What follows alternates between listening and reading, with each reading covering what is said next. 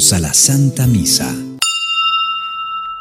Tus palabras, Señor, son espíritu y vida. Tú tienes palabras de vida eterna.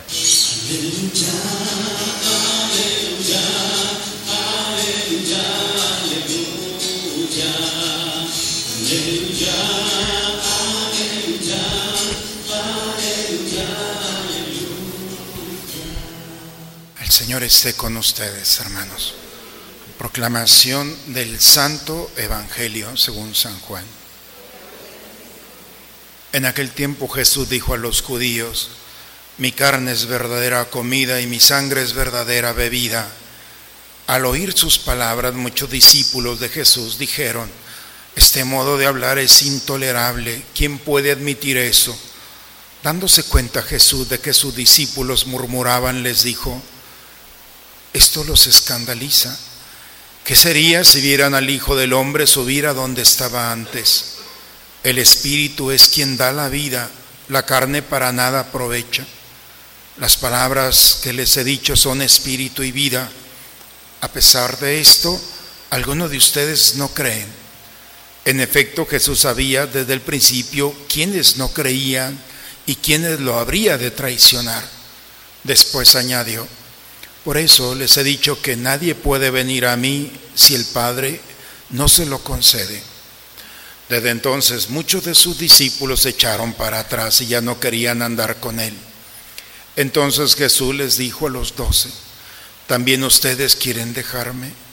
Simón Pedro le respondió, Señor, ¿a quién iremos? Tú tienes palabra de vida eterna y nosotros creemos y sabemos que tú eres el santo de Dios. Palabra del Señor. Hermanos, todo el mes de agosto, los domingos del mes de agosto, hemos estado reflexionando en el capítulo sexto del libro de San Juan. Tenemos cuatro domingos diciéndonos lo mismo, parece evangelios que se repiten. Yo soy el pan de la vida, el que come mi carne, el que bebe mi sangre. Los que hemos venido a misa van a decir la misma homilía de todos los domingos, pero hoy es el último. Hoy Jesús nos dice, mi carne es verdadera comida, mi sangre es verdadera bebida. Y en un primer momento fue con aquella multitud donde transformó el pan y el vino.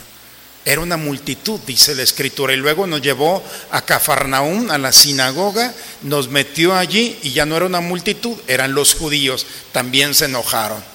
Y hoy, en el mismo escenario, pero de una manera con un grupo más íntimo, hoy solamente están los discípulos y los apóstoles.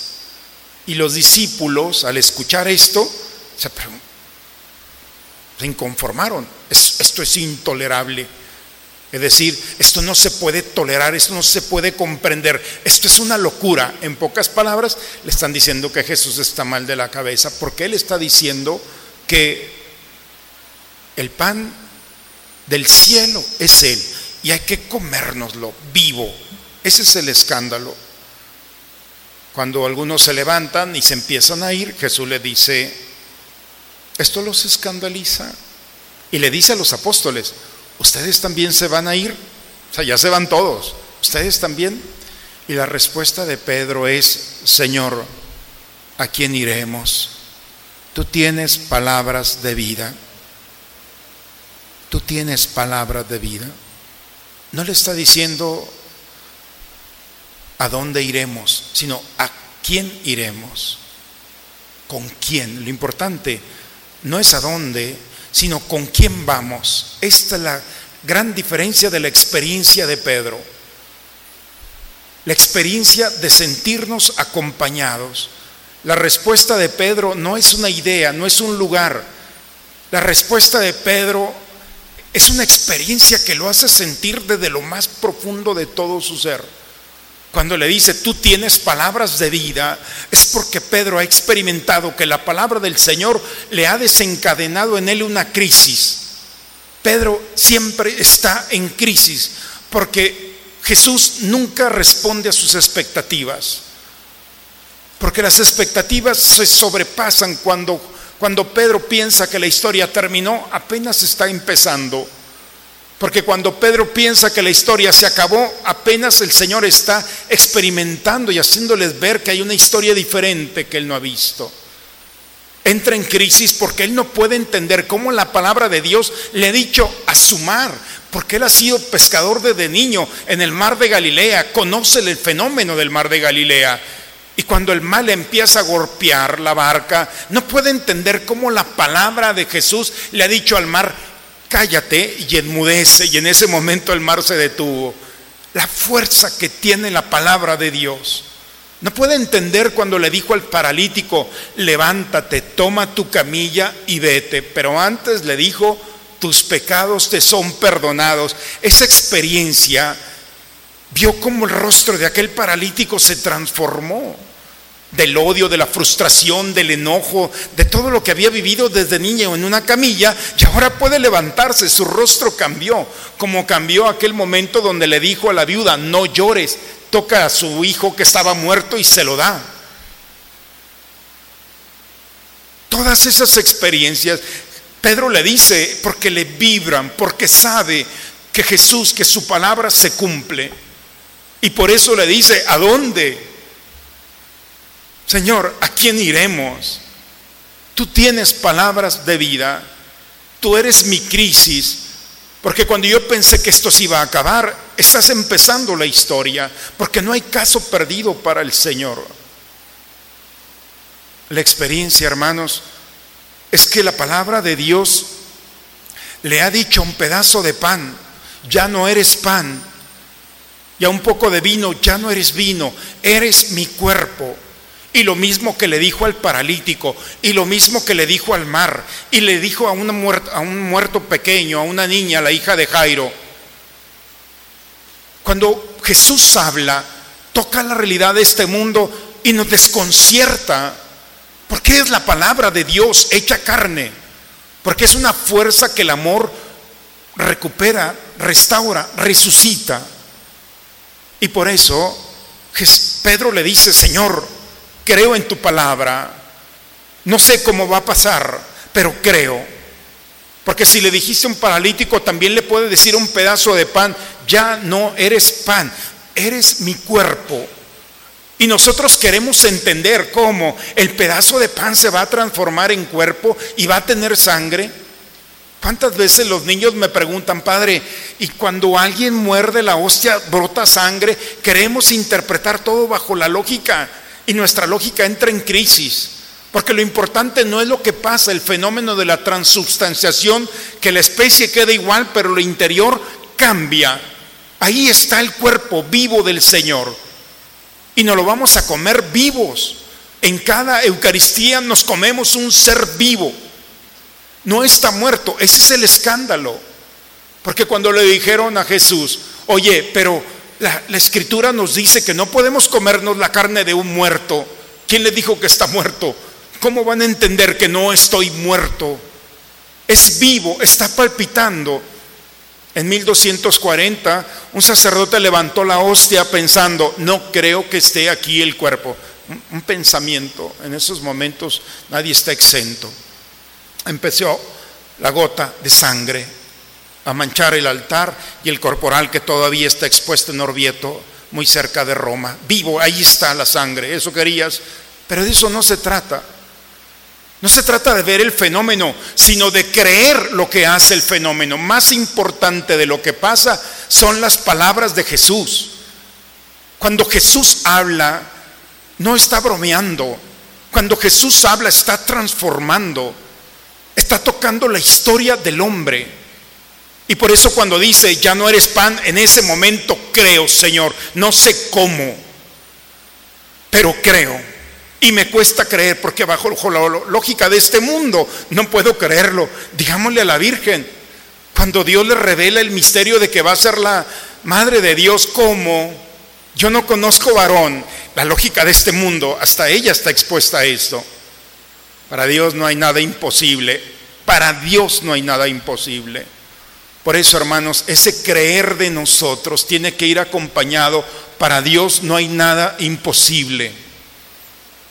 Porque si tú crees que este pedazo de pan deja de ser pan y se transforma en este memorial, en el cuerpo de Cristo, su cuerpo, su sangre, su alma, su divinidad, a pesar de que tus sentidos, si ese milagro vivo está allí y te lo comes, ese mismo milagro te va a llevar a las circunstancias de tu vida y te van a decir allá afuera, no se puede, es imposible, se acabó, no hay opción para ti ante una enfermedad, ante una crisis, ante una realidad familiar entonces tiene que aparecer en tus labios esa sonrisa de los creyentes. Cuando este mundo te dice, ya se acabó, entonces Dios está empezando el milagro. Que no te digan que se acabó. Parece que hago énfasis en que no te digan porque, porque eso es lo que nos revela la lectura del día de hoy. La primera lectura va Josué que fue el que continuó la vida de Moisés. Moisés muere y eligen a Josué. Josué va llevando al pueblo. Moisés le dice, tienes que entrar con el pueblo a Israel, pero a la tierra prometida. Y cuando va a entrar le dice, antes de pasar el mar eh, del Jordán, le dice, alto, aquí, fíjense lo que dice el día de hoy, aquí y ahora, aquí, en este momento y ahora, me van a decir, dice Josué, y como sacerdote tengo la obligación de hacerle la misma pregunta. Aquí y ahora me van a decir si creen o no creen. Si van a seguir pensando que Dios verdadero es como las divinidades de los egipcios y de los amorreos, entonces creen ellos, es tu problema. Pero de aquí me tienes que decir si crees en el Dios verdadero, aun cuando tu lógica, y las circunstancias tienen más elementos para no creer. Porque todavía los judíos no creen que en un pesebre nació el Hijo de Dios. No creen. Ya nosotros al menos dimos ese paso. Pero hoy es más importante, aquí y ahora. Me dice si en ese pedazo de pan crees. Y entonces tenemos que cerrar los ojos. No para evadir la realidad, sino porque tenemos que entrar en el silencio de Dios, en el espacio de Dios para abrir nuestra alma como María y poderla decir, hágase Señor, no te entiendo, no sé cómo le vas a hacer, pero hágase, hágase en mí. Hermanos, ¿cuántas veces en 23 años que tengo de sacerdote me han dicho, no se puede hacer?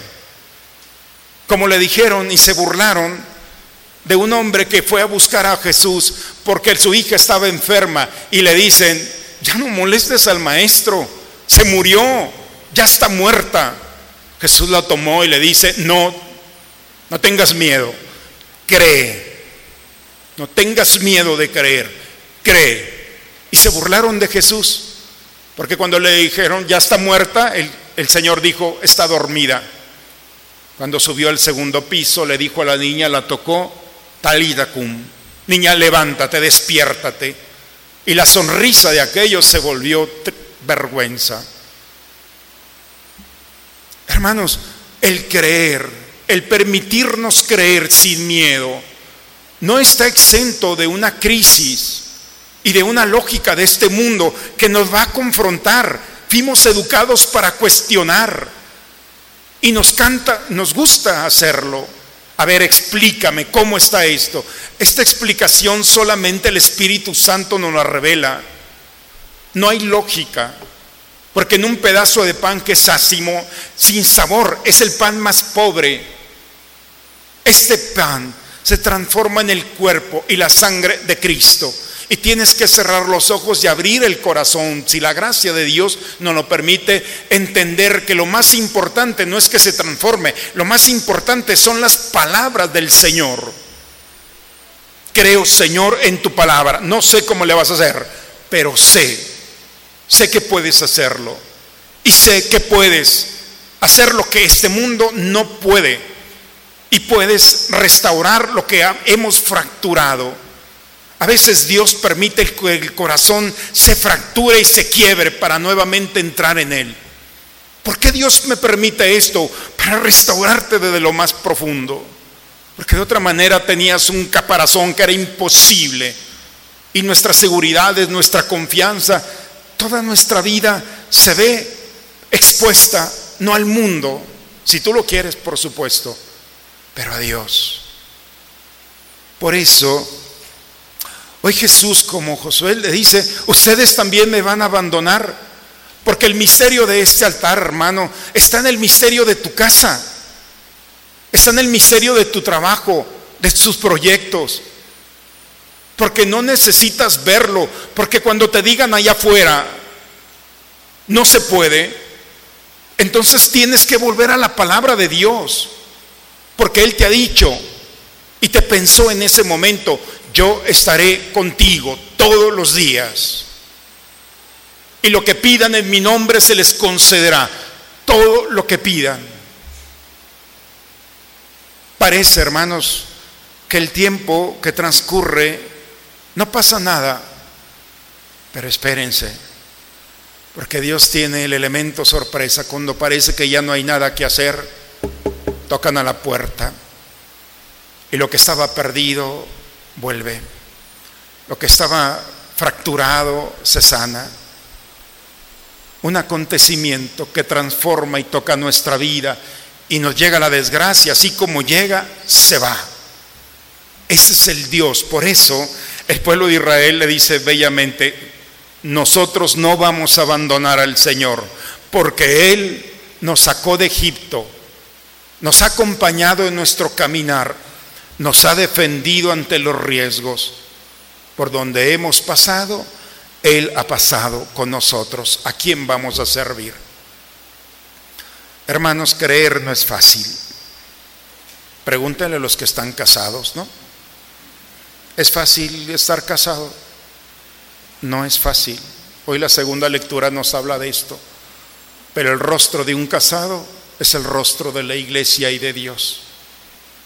¿Cuántas cosas se superan por la gracia del Señor? ¿Cuántos momentos de dificultad, si no es por el Señor, no hay manera de sostenerse?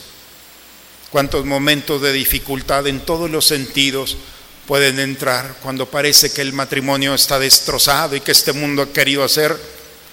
Hoy San Pablo en su bella carta nos dice no, porque es la gracia de Dios que sostiene. Y así como Dios ama a su iglesia, así el hombre y la mujer tienen que experimentar ese amor. La iglesia, hermanos, Dios ya se hubiera divorciado de nosotros hace mucho tiempo, pero Dios con su amor ha restaurado lo que nosotros hemos hecho. Porque el amor de Dios sana en su momento y restaura lo que estaba perdido. Por eso, hoy el Señor nuevamente, hermanos, la palabra de Dios al terminar este capítulo sexto te dice, crees. Y si no crees y estás aquí, eres muy buena caricatura del cristianismo.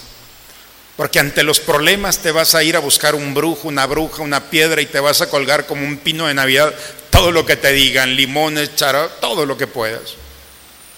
Pero eso es idolatría. Pensar que el Dios verdadero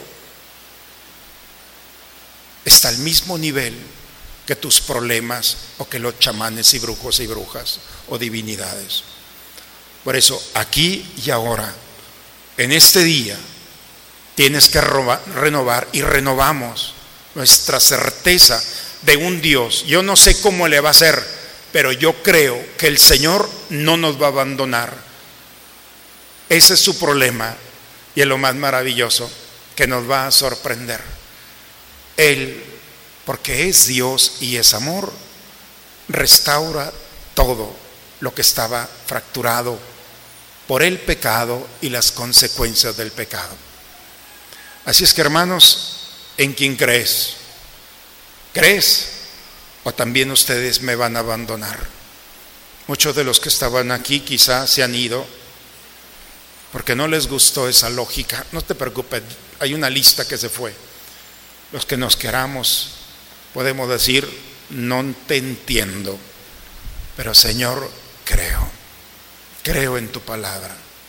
Y que ese creer, hermanos, a diferencia del pecado, el pecado sabe muy rico, pero después se transforma en amargura.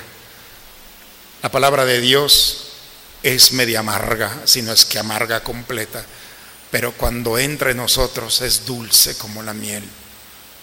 porque lo que parecía que era una tragedia o no iba de acuerdo a mi voluntad, cuando hacemos la voluntad de Dios, nos damos cuenta que todo lo que realiza tiene una razón de ser, donde nos ofrece la felicidad plena en esta vida y en la otra.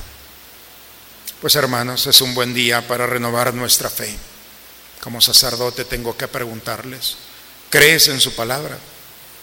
¿Crees en lo que estás viviendo? ¿Crees en este misterio que te estás comiendo un ser vivo? Entonces estás preparado para creer en los escenarios que te están esperando. Cuando te digan que es imposible, cierra los ojos, abre tu alma y te darás cuenta que el Señor cumple su palabra. En el nombre del Padre, del Hijo y del Espíritu Santo. Padre, me pongo en tus manos. Haz de mí lo que quieras. Sea lo que sea, te doy las gracias. Estoy dispuesto a todo. Lo acepto todo con tal de que tu voluntad se cumpla en mí y en todas tus criaturas. No deseo nada más, Padre. Te encomiendo mi alma.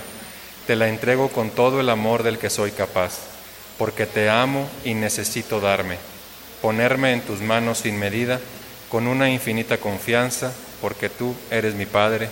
Amén. Te pedimos, Señor, que la obra salvadora de tu misericordia fructifique plenamente en nosotros y haz que con la ayuda, con tu ayuda, continúe tu gracia de tal manera tendamos todos a la perfección y que un día podamos ser estar contigo después de agradarte en todo, por Cristo nuestro Señor.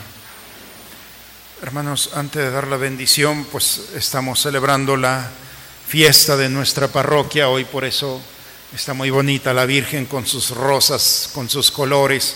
Santa María, Reina de los Apóstoles, en este día 22, en el que ella tiene a su niño, a su hijo en sus manos y el niño trae un pergamino que significan la buena noticia, los evangelios, la palabra de Dios. María siempre nos la va a presentar diciendo, cree en Él, cree. Bajo tu lógica y contra toda lógica, cree en Él. Porque Él va a resolver por amor, no como magia, por amor, Él resuelve toda realidad. Ese es el misterio, paciencia. Paciencia. El Señor no nos vamos a ir de este mundo sin haber experimentado que el Señor no hemos sido indiferentes para Él. Paciencia. Él está actuando en todo momento. Hay días en los que nuestra paciencia se agota, nuestra esperanza, pues ven a rezar juntos. Dime, Padre, no puedo más, oramos y pedimos, pero que ese creer se sostenga ante todo lo ilógico y lo que pueda decir este mundo. El Señor puede hacer esto. Doy testimonio de esto. Nuestra Madre Santísima fue la primera que dijo, creo. Y ese creer nos ha dado a nosotros la alegría de que el Señor puede hacer todas las cosas. Para Él nada es imposible. Me gozo en el Señor cuando hablo yo de esto. Entonces, porque lo veo, porque lo he visto y porque Dios me permita verlo muchas veces. He tenido la oportunidad en estos días de acercarme a ustedes como sacerdote, visitando nuestros sectores. Me han permitido tocar la puerta o algunos ya poniendo un altar en la puerta de su casa. Hemos bendecido muchos hogares. Gracias a Dios, en la mayoría de nuestros sectores me han dado la oportunidad, pero sé que algunos de ustedes no son del territorio parroquial, aun cuando nos alimentamos de ese altar. Por eso, en un momento más, voy a hacer la bendición de la familia y les pido por favor, si gustan, tomar eh, la, bendición que ahí está, que es el signo de la bendición, que estará en el toldo, en la puerta principal. Después de la bendición es ponerla en casa, donde hay una oración. Fíjense la palabra de Jesús. Cuando entren en una casa, lo primero que digan, la paz en esta casa. No son palabras del apóstol ni del, del evangelista, son palabras de Jesús. Por eso tan fuerte que es el decir las mismas palabras del Señor, entrar en la casa, la paz. ¿Alguien tiene una suegra que le está haciendo la vida imposible? Bien, ya sabes la solución. La paz en esta casa. Y van a ver que la suegra te va a sentar y el mejor platillo para el yerno. Dios mueve el corazón de la historia, hermanos. Es lo más maravilloso. Lo que no podemos hacer nosotros. Y pues nuestra madre el día de hoy nos permite acercarnos a Jesucristo a través de ella. Crees, adora, espera y ámalo. Cree, adóralo como tu Dios, como tu único Dios. Espera y ámalo. Y hay que pedir por los que no creen, por los que no adoran, por los que no esperan y por los que no aman también. Voy a hacer la bendición para las familias, si gustan, si están en familia o traerlas espiritualmente en este momento, pidamos a Dios que esta gracia llegue a nuestros hogares. Los invito un momento a inclinar su cabeza. Dios Padre de misericordia, reunidos ah, en el nombre de tu Hijo en la Asamblea Santa, te pido que hagas de estas familias y concedas a ellas tu gracia de inundar sus corazones y cada una de las habitaciones de su casa. Inúndalas de tu presencia, de tu espíritu. Custodia en ellos por tu providencia toda clase de bienes espirituales, físicos, materiales. La puerta del corazón está abierta, Señor, y de nuestros hogares. Entra, danos tu paz custodia el alma y el cuerpo. Y concédenos, Señor, que nuestros corazones y nuestros hogares se transformen en un altar, que cada oración que se haga en ellos sean llevadas por nuestra Madre Santísima, Reina de los Apóstoles, al altar de su Hijo, y les conceda todo cuanto le pidan. Que Dios nuestro Señor, el Dios providente, les conceda su bendición, que es Padre, es Hijo y es Espíritu Santo. Amén. Pues hermanos, tenemos todo para vivir, para que nuestro paso por esta vida no sea más que una oportunidad de disfrutar con el Señor. Él nos ha invitado y nos obliga a comerlo, para tener vida. Que este Dios vivo suscite en nosotros el gozo y la alegría de vivir en su nombre. Vayamos, hermanos, en paz con alegría del cielo en nosotros. La misa ha terminado. Muy bonito domingo. Un abrazo para todos y bueno, con la esperanza de que nuestra comunidad siga creciendo en el amor a Dios a través de nuestra Madre Santísima, a quien le damos un fuerte aplauso, les parece de lo más profundo del corazón.